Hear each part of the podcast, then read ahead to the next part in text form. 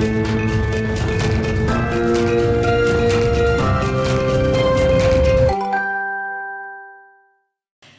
à tous et bienvenue dans Smart Boss, le rendez-vous des patrons et des patronnes. Je suis ravie d'accueillir aujourd'hui Mathieu de Lisseux. Bonjour. Bonjour. Alors tu es fondateur et président de la Belle Forêt, donc une société qui propose aux entreprises des crédits carbone avec la particularité d'être issue de la forêt française. On va en parler forcément.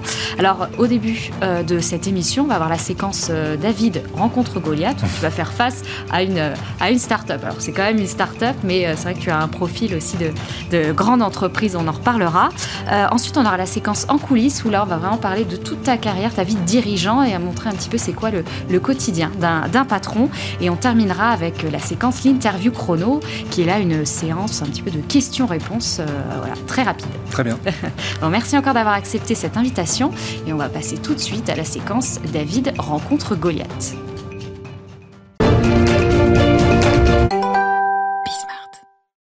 Donc la start-up qui te fait face, c'est Net Zero, donc euh, spécialiste de la capture et de la séquestration carbone. Et je suis ravie d'accueillir son cofondateur, Axel Reynaud. Bonjour. Bonjour. Merci d'avoir accepté euh, l'invitation. Alors on voit de plus en plus hein, de start-up, euh, que ce soit en France ou même à l'international. Moi j'en ai vu il y a pas longtemps au Kenya qui font de la capture carbone. En quoi, voilà, c'est quoi un petit peu votre spécificité? Alors, quand on parle de capturer du carbone, il y a évidemment plein de méthodes. Euh, et euh, on peut le capturer de manière temporaire ou de manière euh, sur très longue durée. Euh, nous, ce qu'on cherche à développer, c'est une approche assez technologique, donc on va dire très complémentaire de ce que fait Mathieu à la Belle Forêt, mais qui a l'avantage de, d'enlever le carbone sur des durées de entre des milliers et des millions d'années. Donc avec une très grande stabilité et le carbone ne repart pas dans l'atmosphère. Donc c'est vraiment un moyen d'éliminer définitivement, on peut dire, du carbone de l'atmosphère. Et avec euh, quel. Alors je crois que vous, vous prenez des résidus, c'est ça Voilà, en fait, on, on utilise une méthode. Au départ, ça marche un peu comme la forêt, comme la belle forêt. On laisse les plantes, euh, avec la photosynthèse, capter du carbone. Donc, nous, on utilise des résidus agricoles. Euh, Donc, quand on fait pousser du riz, du café, du cacao, nous, on est plutôt dans les zones tropicales. Donc, on est un peu sur ce, ce genre de culture. Ben, il y a toujours une part qui est utile, comestible, et puis il y a des résidus dont en fait on ne sait pas trop que faire, mais qui contiennent du carbone qui a été capté de l'atmosphère. Et si on fait rien, ben, ce carbone repart dans l'atmosphère parce que les résidus sont brûlés, pourrissent, euh, voilà. Et nous, ce qu'on fait, c'est qu'on extrait le carbone qui est là-dedans et on le stocke sur très longue durée dans les sols agricoles, qui en plus amènent des vertus euh, qui améliorent la qualité des sols et les rendements agricoles. Voilà. Bon, Mathieu, tu connaissais en fait, Oui. je crois, un Oui. tout petit peu Axel. Oui. on se connaît depuis longtemps. Et comment? C'est par, euh, par le, le travail? Vous avez déjà travaillé ensemble ou... On n'a pas travaillé ensemble, mais on est des amis depuis longtemps. Euh, on s'est connus, on avait 6 ans, Voilà. 5 ans, 6 Ah ans. oui. Oui, on se connaît depuis vraiment longtemps. Et voilà, et, euh, et, euh, et Axel est quelqu'un dont je suis très proche. Et euh, quand il disait effectivement que ça pouvait se rejoindre un petit peu vos projets, en quoi? Non, alors c'est très amusant parce que on a, en fait, on est sur le même sujet. C'est comment est-ce que on essaie d'aider à notre euh, humble mesure le climat euh, en rejetant moins de carbone dans l'atmosphère ou en séquestrant du carbone. Donc ça, c'est ce qui nous, c'est la, parallèle qu'on a mis en place euh, sur nos métiers chacun aujourd'hui, avec deux approches complètement différentes. Et en réalité, par une somme de hasard, mais vraiment de hasard, euh, Axel a créé Net Zero un petit, tout petit peu avant que je crée La Belle Forêt. Euh, moi, j'avais pris aussi la décision de le faire, mais voilà, ça s'est fait un peu au même moment, et donc nos hi- histoires comme ça sont parallèles sur ce sujet d'essayer de- d'aider le climat comme on peut. Et on se suit, euh, voilà, depuis trois ans, mais on faisait des métiers complètement différents avant, enfin rien à voir euh, l'un avec l'autre. Voilà. Et ce qui est, ce qui est intéressant, c'est qu'on a eu à peu près au même moment l'idée de on veut changer de vie, euh, on ça. veut sortir des grandes boîtes et euh, on veut faire quelque chose pour le climat. C'est quoi C'est conscience un peu écologique ou quoi. Moi, c'est, euh, j'ai la chance d'être propriétaire d'une forêt dans les Vosges depuis longtemps, euh, voilà, que je gère avec beaucoup, beaucoup de passion et beaucoup d'envie, avec une sensibilité comme ça très forte à la biodiversité, à l'état des forêts. Et donc, j'ai vu avec le réchauffement climatique les forêts souffrir vraiment fortement. Et un petit peu comme Axel, je me suis dit voilà, bon, j'ai fait ma vie dans des grandes boîtes et tout ça très bien. Euh, maintenant, ben, je vais essayer de faire quelque chose qui soit peut-être plus utile pour la planète, euh, plus utile pour la biodiversité, plus utile pour la forêt, plus utile pour l'eau aussi, puisqu'il y a beaucoup d'eau en forêt.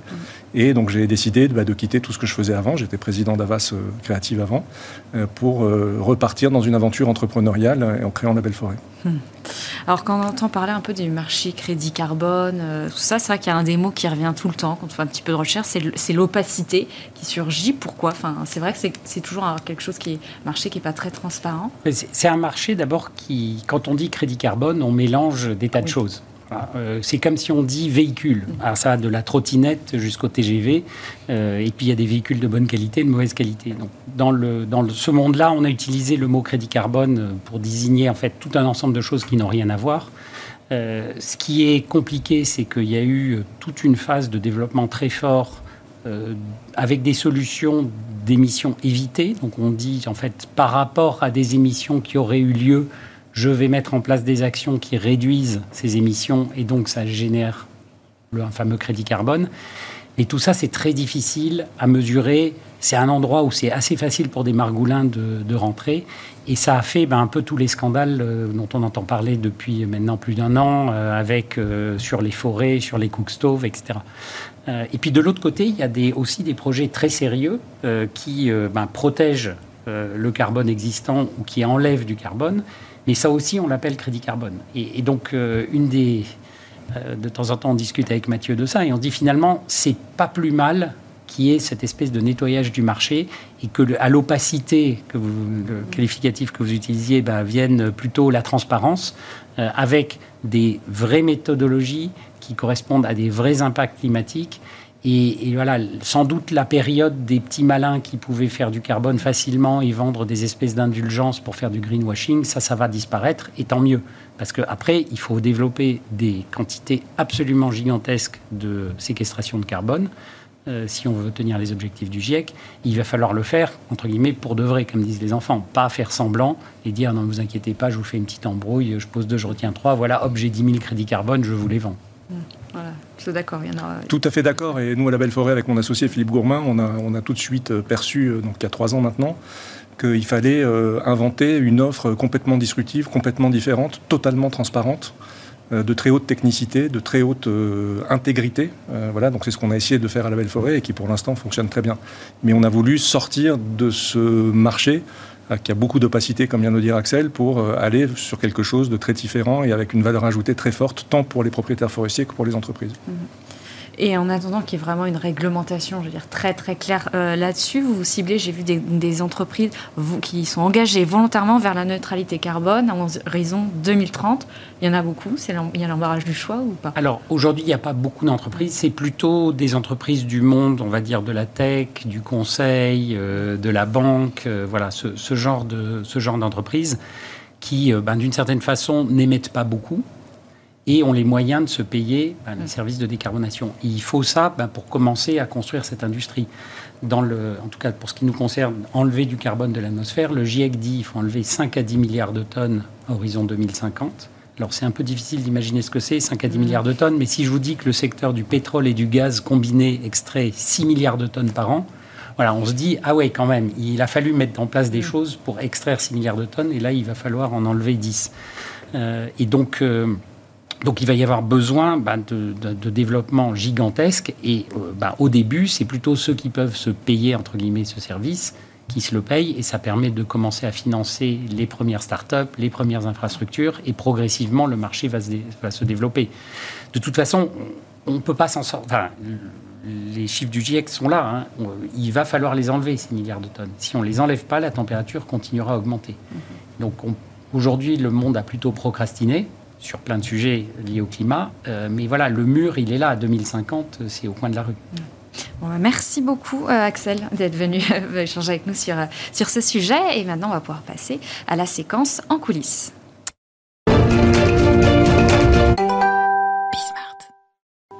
Alors, on va remonter un petit peu dans le temps. à 19 ans, donc tu crées ta première entreprise dans l'informatique. Alors peut-être qu'à l'époque, c'était pas si cool d'entreprendre comme comme aujourd'hui, il faut le dire. Euh, c'était quoi un peu la, motivation? La motivation, c'est que c'est le hasard, sincèrement. Euh, j'ai un bac, euh, je me suis inscrit à la fac de droit à Nanterre, je ne savais pas trop quoi faire, et je suis tombé sur quelqu'un qui était un informaticien de génie, vraiment, et qui m'a proposé de... Voilà, il avait fait un petit logiciel de gestion, de séminaire, etc., et qui m'a proposé qu'on regarde ça ensemble parce qu'on avait du temps. Euh, et puis, comme j'avais peut-être du bon sens, euh, on va dire, euh, tout, à ce moment-là déjà, je lui avais dit, écoute, très bien, mais toi, tu programmes et moi, je vends. sinon, ça va pas marcher. Voilà. Et puis, on a eu de la chance parce que ça a très, très bien marché. Donc voilà, ça a démarré comme ça, mais vraiment une rencontre, un hasard, et puis du temps et l'envie de, l'envie d'essayer quelque chose. Et puis, c'est devenu une entreprise qui a très bien marché. Et alors après, en 99, tu crées une deuxième entreprise, alors Duc ou Duke, je ne sais pas comment tu le prononces, euh, une agence digitale. Est-ce que tu as fait les choses différemment entre la première et la deuxième? Oui, parce que, parce que j'ai acquis de l'expérience entre-temps, parce que j'ai fait plein plein d'erreurs, euh, et j'en ai fait plein d'autres après, j'en fais encore beaucoup aujourd'hui, mais, mais quand même un petit peu moins. J'essaie de progresser, de m'améliorer. Mais oui, oui, Duke, je l'ai fait un petit peu différemment, sur un marché qui avait rien à voir. Alors il y a de l'informatique, certes, mais c'était vraiment une agence qui accompagnait stratégiququement les grandes marques euh, sur Internet. C'était le début d'Internet avec la bulle de 2000 qui a sauté, etc. etc. Euh, voilà, mais donc oui, bien sûr, je l'ai fait un peu différemment parce que j'ai appris entre-temps beaucoup de choses. Donc il y a plein d'erreurs que j'ai pu faire dans mon passé, que j'ai peut-être moins fait quand j'ai créé Duke, et puis j'en ai fait d'autres, bien sûr. Et ça a impacté la bulle, hein, c'est vrai La bulle, oui, ben, c'est un peu comme le marché carbone dont on vient de parler, c'est-à-dire quand je crée Duke, euh, le marché est fou, il y a des startups partout, euh, il y a beaucoup d'argent d'investissement, etc. Et moi, avec mon bon sens euh, qui m'a toujours aidé toute ma vie, euh, je refusais de travailler pour des entreprises dont je ne comprenais pas le business model. Euh, voilà, je refusais. Et ça m'a sauvé, puisque quand la bulle a sauté, en réalité, on avait déjà gagné des très grandes entreprises comme Rolex, Leclerc, etc., qui, elles, avaient des business models qui tournaient et qui n'étaient plus à démontrer. Et en fait, tous les margoulins dont on parlait tout à l'heure sur ce marché-là à l'époque ont été nettoyés, ils ont tous fait faillite, quoi, tout simplement, parce que du jour au lendemain, ils se sont retrouvés sans clients. Et moi, j'avais des quelques très beaux clients, et donc on a pu passer cette vague-là, et ensuite on, on s'est développé très très bien, et on est monté à 300 salariés, etc. Enfin voilà, ça a été une belle aventure. Et après, euh, cette boîte a été acquise, ça par euh, le groupe américain Razorfish, spécialiste aussi communication digitale. Comment est-ce que tu as vécu l'intégration euh, dans un grand groupe américain? Alors pas bien, pas bien parce qu'on a vendu donc à Razorfish avec beaucoup de fierté, puisque Razorfish à l'époque était vraiment le grand leader des agences digitales. Et en réalité, Razorfish s'est revendu un mois et demi après à Microsoft. Et c'était pas prévu. Je ne le savais pas. Voilà, donc ça s'est pas bien passé, ça a été un peu compliqué, oui, bien sûr. Voilà, donc euh, c'est comme ça, c'est les, accidents, les aléas de la vie. Euh, voilà, c'est comme ça, mais enfin c'est pas grave, c'est la vie. Ça m'a permis d'apprendre aussi cette, euh, cette, cette expérience difficile, m'a permis d'apprendre aussi plein de choses. Mais donc non, ça s'est pas bien passé. ça fait double, double intégration. bah, non, ça fait pas d'intégration du tout, puisque bah, quand j'ai appris qu'on se retrouvait chez Microsoft, j'étais très très en colère et voilà, donc je devais rester trois ans chez Duke pour que tout se passe bien et j'ai tenu deux ans et puis je suis parti parce que j'en pouvais plus. Alors après, en 2010, là, tu rejoins le groupe de communication. alors c'est Omnicom, alors euh, c'est le réseau DBB hein, mm. qu'on connaît bien. Euh, est-ce que c'est parce que euh, tu n'avais plus du tout envie d'entreprendre là à ce moment-là? Non, alors j'y suis allé parce que parce que j'ai toujours eu cette espèce de complexe d'infériorité, de ne pas avoir fait d'études, etc. Et j'ai toujours eu conscience, encore aujourd'hui bien sûr, que j'ai beaucoup de choses à apprendre. Et à cette époque-là, j'intéressais beaucoup les grands groupes de communication, donc c'était formidable.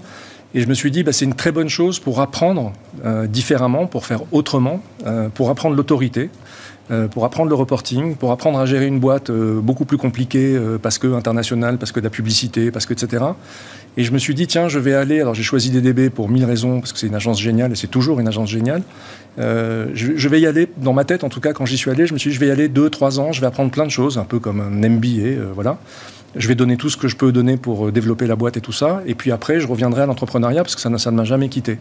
Et en réalité, ça s'est très bien passé. Euh, voilà, parce que j'ai eu la chance d'être très bien accueilli par Jean-Luc Brinvy, qui est le coprésident de DDB à l'époque, et qui est toujours président de DDB. Ça s'est très bien passé avec Omnicom, donc l'actionnaire américain. J'ai appris énormément de choses et j'y suis resté presque 8 ans. 8 ans, ok.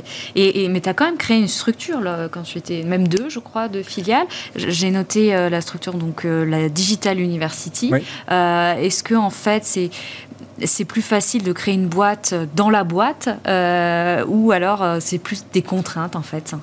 C'est plus facile et plus difficile. C'est plus facile parce qu'on a des filets de sécurité, tout simplement. C'est-à-dire que si ça marche pas, ben, c'est pas grave. On est, on est dans une boîte, dans un grand groupe, voilà, donc ça va.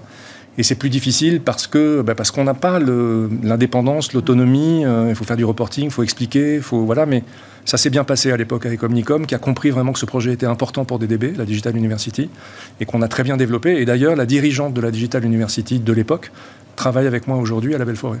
Ah, d'accord, suivi. Euh, et donc tu as occupé aussi le poste donc, de coprésident de, de DDB. Euh, ça ressemblait à quoi les journées? Euh, à beaucoup de travail, euh, bien sûr, à beaucoup de tensions, mais de tensions normales qu'on a tous euh, dans le boulot, à beaucoup d'amusement aussi, puisque DDB est une agence qui est très réputée pour sa création, qui est une agence très créative. Et voilà, quand on a la chance de travailler sur des, des, des sujets comme ça qui intègrent la création au cœur du modèle, bah, c'est quand même très très amusant. Ça ressemblait aussi à beaucoup de, stress et de tension parce que des très gros clients internationaux qu'il faut suivre, qu'il faut évidemment aider, faire progresser, faire avancer. C'était aussi beaucoup de voyages à l'époque j'avais peut-être une moins bonne conscience de l'écologie qu'aujourd'hui. Donc j'ai pris beaucoup, beaucoup d'avions, malheureusement, mais c'est comme ça. Et voilà, et puis après, c'était très, très amusant parce que des grands budgets internationaux, des sujets de publicité vraiment très en amont, des discussions avec des présidents de grandes boîtes euh, très stratégiques. Voilà, donc c'était vraiment passionnant et très prenant.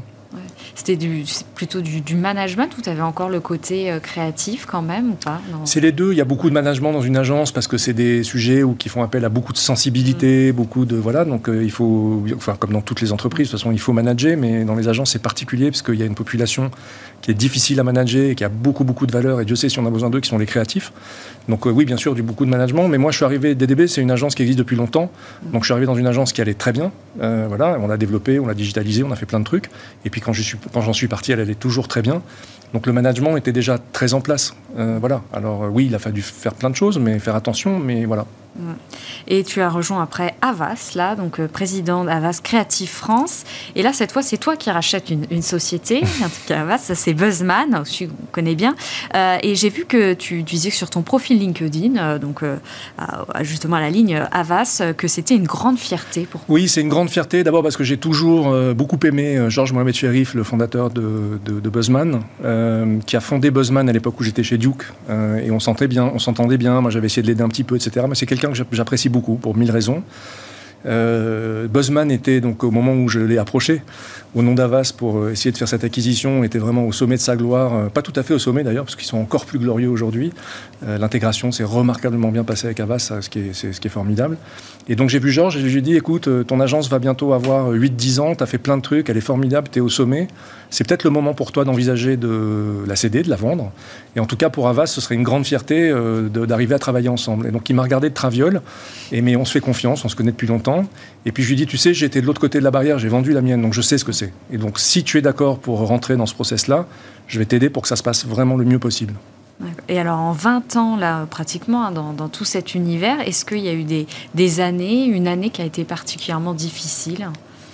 Oui, il y a eu des années difficiles, comme toujours. Bah, l'année 80, enfin l'année 2000, a été complexe, euh, voilà. Mais bon, on a, on a fait ce qu'il faut pour passer la vague, mais on l'a passé juste. Hein. C'était vraiment difficile, mais on l'a passé quand même. Euh, bien sûr qu'il y a eu des années difficiles. Il y a, eu des quand on fait ce métier, il y a eu des pertes de clients euh, auxquels on est très attaché, et pour des bonnes raisons sûrement. Ils s'en vont, et ça c'est toujours très très difficile. Il y a eu des, collaborateurs qui sont partis, auxquels on est très attaché, et qui tout à coup décident d'aller faire leur vie ailleurs, euh, ce qui est compliqué. Il y a eu la vente de Duke, pas été quelque chose de simple, de facile. Il y a eu le départ de Duke, qui a été une décision très difficile pour moi, bien sûr, parce que voilà, j'avais créé cet agent, je l'avais développé pendant 10 ans, donc euh, c'est toujours compliqué. Donc bien sûr qu'il y a des... Oui, on prend des coups, euh, c'est pas, tout, pas tous les jours rose et, simple, bien sûr. Et donc après Avas, là tu pars, mais avant de te relancer dans cette aventure dont on va parler, la belle forêt, bon bah comme beaucoup, tu, tu, prends du temps, tu te reposes, je disais, avec évidemment famille, amis. Est-ce que parce qu'en fait, quand on est dirigeant, on n'a plus du tout euh, ce temps-là ou pas? Non, on n'a pas ce temps-là euh, par euh, qu'est-ce qu'on va dire par contrainte, par pression, et puis on n'a pas ce temps-là. Je l'ai compris après hein, par choix. moi, j'ai quitté Avas en me disant voilà, je vais faire une année sabbatique et je vais faire toutes les choses auxquelles on pense qu'on fait jamais, voilà, qui sont très très classiques, hein, voir mes amis, ma famille, profiter, lire les livres que j'ai pas lus, aller, enfin voilà, voyager, etc. Et en réalité, non. Enfin, ça a duré un mois, deux mois, et puis au bout d'un mois, deux mois. Euh, très vite, je me suis dit, bon, bah, qu'est-ce que je fais euh, Voilà, donc j'avais pour projet de recréer une agence, j'avais une idée, je crois, qui était assez bonne. Et puis tout à coup, la Belle Forêt est arrivée, euh, un peu par hasard là aussi, dans une conférence sur le carbone forestier que je suis allé voir, d'un certain Luc Abadi, à qui je dois beaucoup, parce que c'est lui qui a vraiment déclenché cette envie de le faire, et qui fait partie maintenant de notre comité scientifique. Et donc en sortant de cette conférence, je me suis dit, il y a un truc à faire là, pour la forêt, pour aider le climat, pour aider la forêt, pour aider la biodiversité, avec le carbone et les entreprises. Et comme je connais bien les entreprises, puisque j'ai travaillé toute ma vie pour des grandes entreprises, je me suis dit, tiens, on pourrait connecter le monde de la forêt et le monde des entreprises au travers de la biodiversité, du carbone, et pour faire quelque chose. Voilà, donc c'est parti comme ça. Et là, je suis reparti à fond. Donc euh, mon année sabbatique a duré deux mois. Donc c'est une contrainte, euh, bien sûr, mais c'est aussi un choix. Quoi. Quand on aime ça, on aime ça, et quand on aime travailler, le travail peut être quelque chose de merveilleux. et, donc tu as lié un peu passion quand même avec euh, travail, ta, ta, passion pour, pour, pour la forêt, tu, tu as d'ailleurs toi ta, ta forêt. Est-ce que c'est un peu l'objectif euh, peu ultime pour un, un serial entrepreneur? Je ne sais pas, enfin, ce serait bien prétentieux de dire ça, mais, mais ce qui est assez formidable dans ce que je vis là, et je pense que pour Axel c'est la même chose, c'est que tout à coup, euh, il y a un alignement de planètes. C'est-à-dire que ce que je fais, je le fais, bon, comme toujours, avec beaucoup de, de, de, de voilà, d'énergie, d'envie, euh, de volonté, euh, etc., comme j'ai fait toute ma vie. Mais là, il y a un truc qui est plus fort, c'est que j'essaie, vraiment à mon humble mesure, hein, d'aider le climat, d'aider la forêt, d'aider la biodiversité. Donc je sais vraiment pourquoi je me lève le matin, vraiment. Euh, ça me passionne, euh, littéralement. La forêt me passionne depuis que je suis enfant. Hein. J'ai marché dans beaucoup de forêts dans ma vie. J'ai une littérature chez moi sur la forêt euh, très large. Enfin, ça me passionne vraiment. Et donc, j'ai réussi pour l'instant à coupler une passion, une envie de travailler, une énergie, et puis du sens dans ce que je fais. Qui, je dis pas que ce que je faisais avant n'avait pas de sens, pas du tout, mais là, ça en a encore plus. Oui. Mais est-ce qu'on ne se dit pas, oui, aussi, euh, on en parlait un tout petit peu tout à l'heure, mais cette petite conscience écologique, je ne veux pas dire que tu as pollué la planète pendant Bien sûr que je l'ai pollué. Non, non, mais je l'ai pollué. Je l'ai pollué énormément. Enfin, j'en suis mm. tout à fait conscient et je l'assume euh, complètement. Maintenant, je suis comme un ancien fumeur qui a arrêté de fumer. Voilà, donc ma vie a complètement changé. Euh, voilà, j'ai des voitures, j'en ai plus, euh, je consomme plus. Enfin, je fais très attention à beaucoup beaucoup de choses. Mm. J'ai une femme qui est très écolo depuis toujours, et voilà, donc euh, j'ai une espèce de contre-courant comme ça qui m'a voilà qui m'a aidé aussi à aller là-dedans. Donc ma vie a complètement changé, mais je suis vraiment comme un ancien fumeur qui a arrêté de fumer. Et donc c'est peut-être les pires d'ailleurs. Hein. je ne sais pas, je, n'ai jamais fumé. alors dans, un portrait j'ai qui t'a été consacré, j'ai été sur les échos, justement avec la, avec la forêt, tu disais que tu manquais de compétences. Et donc, tu avais euh, donc pallié cela avec des membres du comité scientifique de la Belle Forêt, donc euh, ton associé aussi, l'expert euh, forestier, donc Philippe Gourmain.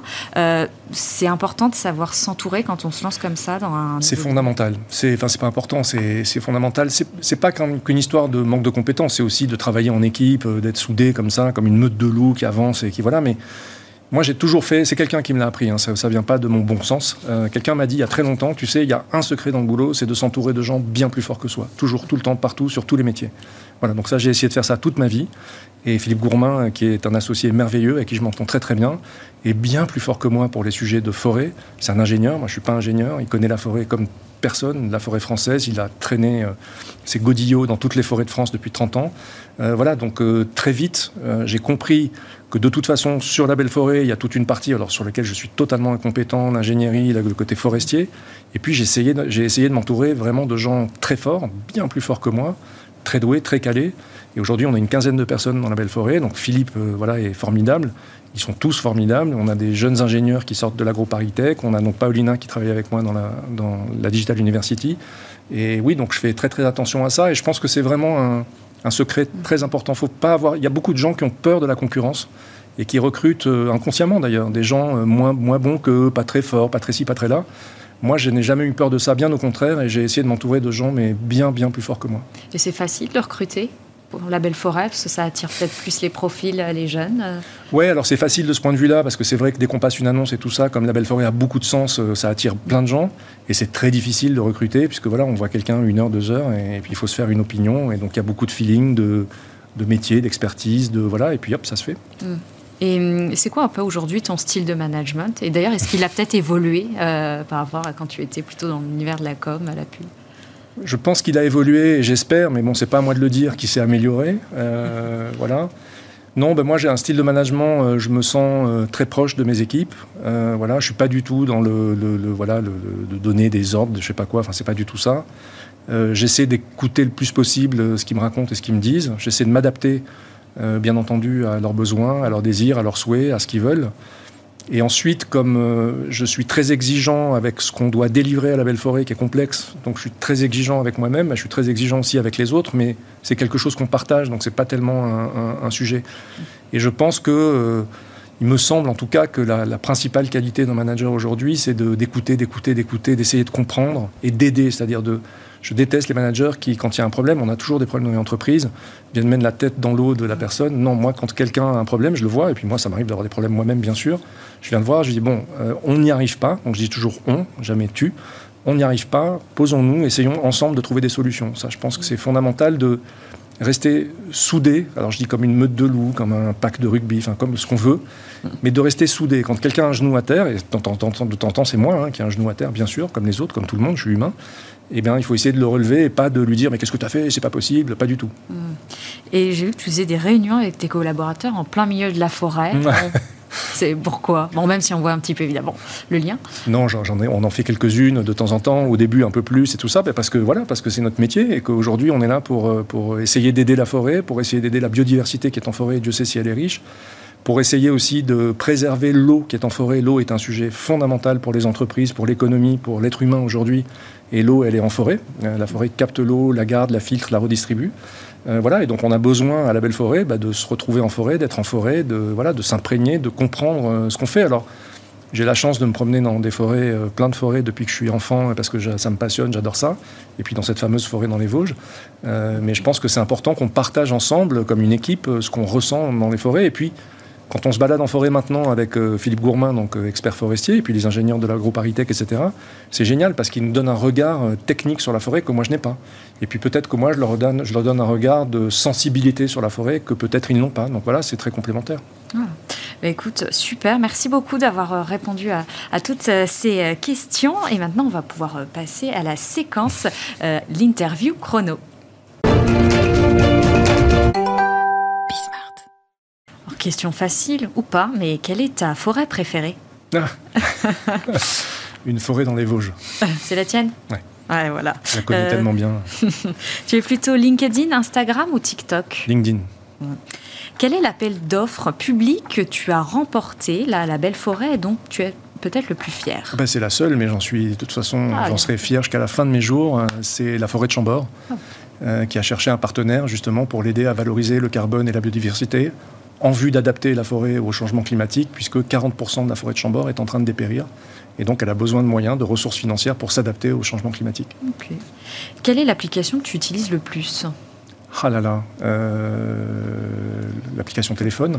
Non, c'est pas une application. Non. Bah quand même, c'est vrai qu'on n'utilise plus pour téléphoner. LinkedIn, je pense. Oui, d'accord. Est-ce que tu peux me citer une entrepreneuse ou une dirigeante française qui t'inspire? Alors il y en a plein. Euh, non, il y en a plein, franchement. Il y a par exemple Sophie Lacoste Dournel, euh, donc, qui est avec son frère Philippe, qui a repris l'entreprise Fusalp, mhm. qui fait un succès génial et que j'ai la chance de connaître et qui est une femme formidable. Vraiment, euh, douce, sympathique, intelligente. Il y a, je pense, à Agathe Bousquet, qui est la présidente de Publicis France, voilà, qui a beaucoup de succès dans ce qu'elle fait, qui est une fille aussi formidable et que je connais bien. Et puis il y en a une troisième que je voudrais citer, euh, qui est Maya Daboulos, qui est la présidente d'Avas Paris, qui est l'ancienne euh, chargée de communication de Jean Castex, euh, voilà, et qui est d'une intelligence et d'une sensibilité rare. Hmm. Quel est le dernier livre que tu as lu? Que je viens de finir, c'est Les naufragés du Vaguer, du ah, je, vais, je vais dire une bêtise. Un livre, un livre, qui a eu un succès fou, qui est génial, hein, mais qui s'appelle Les naufragés du Vaguer, je crois. Bon, on vérifiera. Je viens de finir. Euh, Est-ce qu'il y a une marque avec laquelle tu aurais aimé travailler, rêver quand tu étais peut-être chez, chez Avas ou DDB Apple. Ah. Tes dernières vacances, c'était où? Mes dernières vacances, c'était dans les Vosges. Ah. Euh, et chat GPT, tu es plutôt émerveillé ou apeuré? Les deux. Les deux D'accord. Et peut-être une dernière, allez, la Belle Forêt, c'est ta dernière boîte? Hmm, je sais pas, je sais pas répondre. bah, merci beaucoup d'avoir répondu à toutes ces euh, petites questions et merci à vous euh, d'avoir suivi cette émission une nouvelle fois et je vous donne rendez-vous euh, pour la prochaine très bientôt. Merci, au revoir.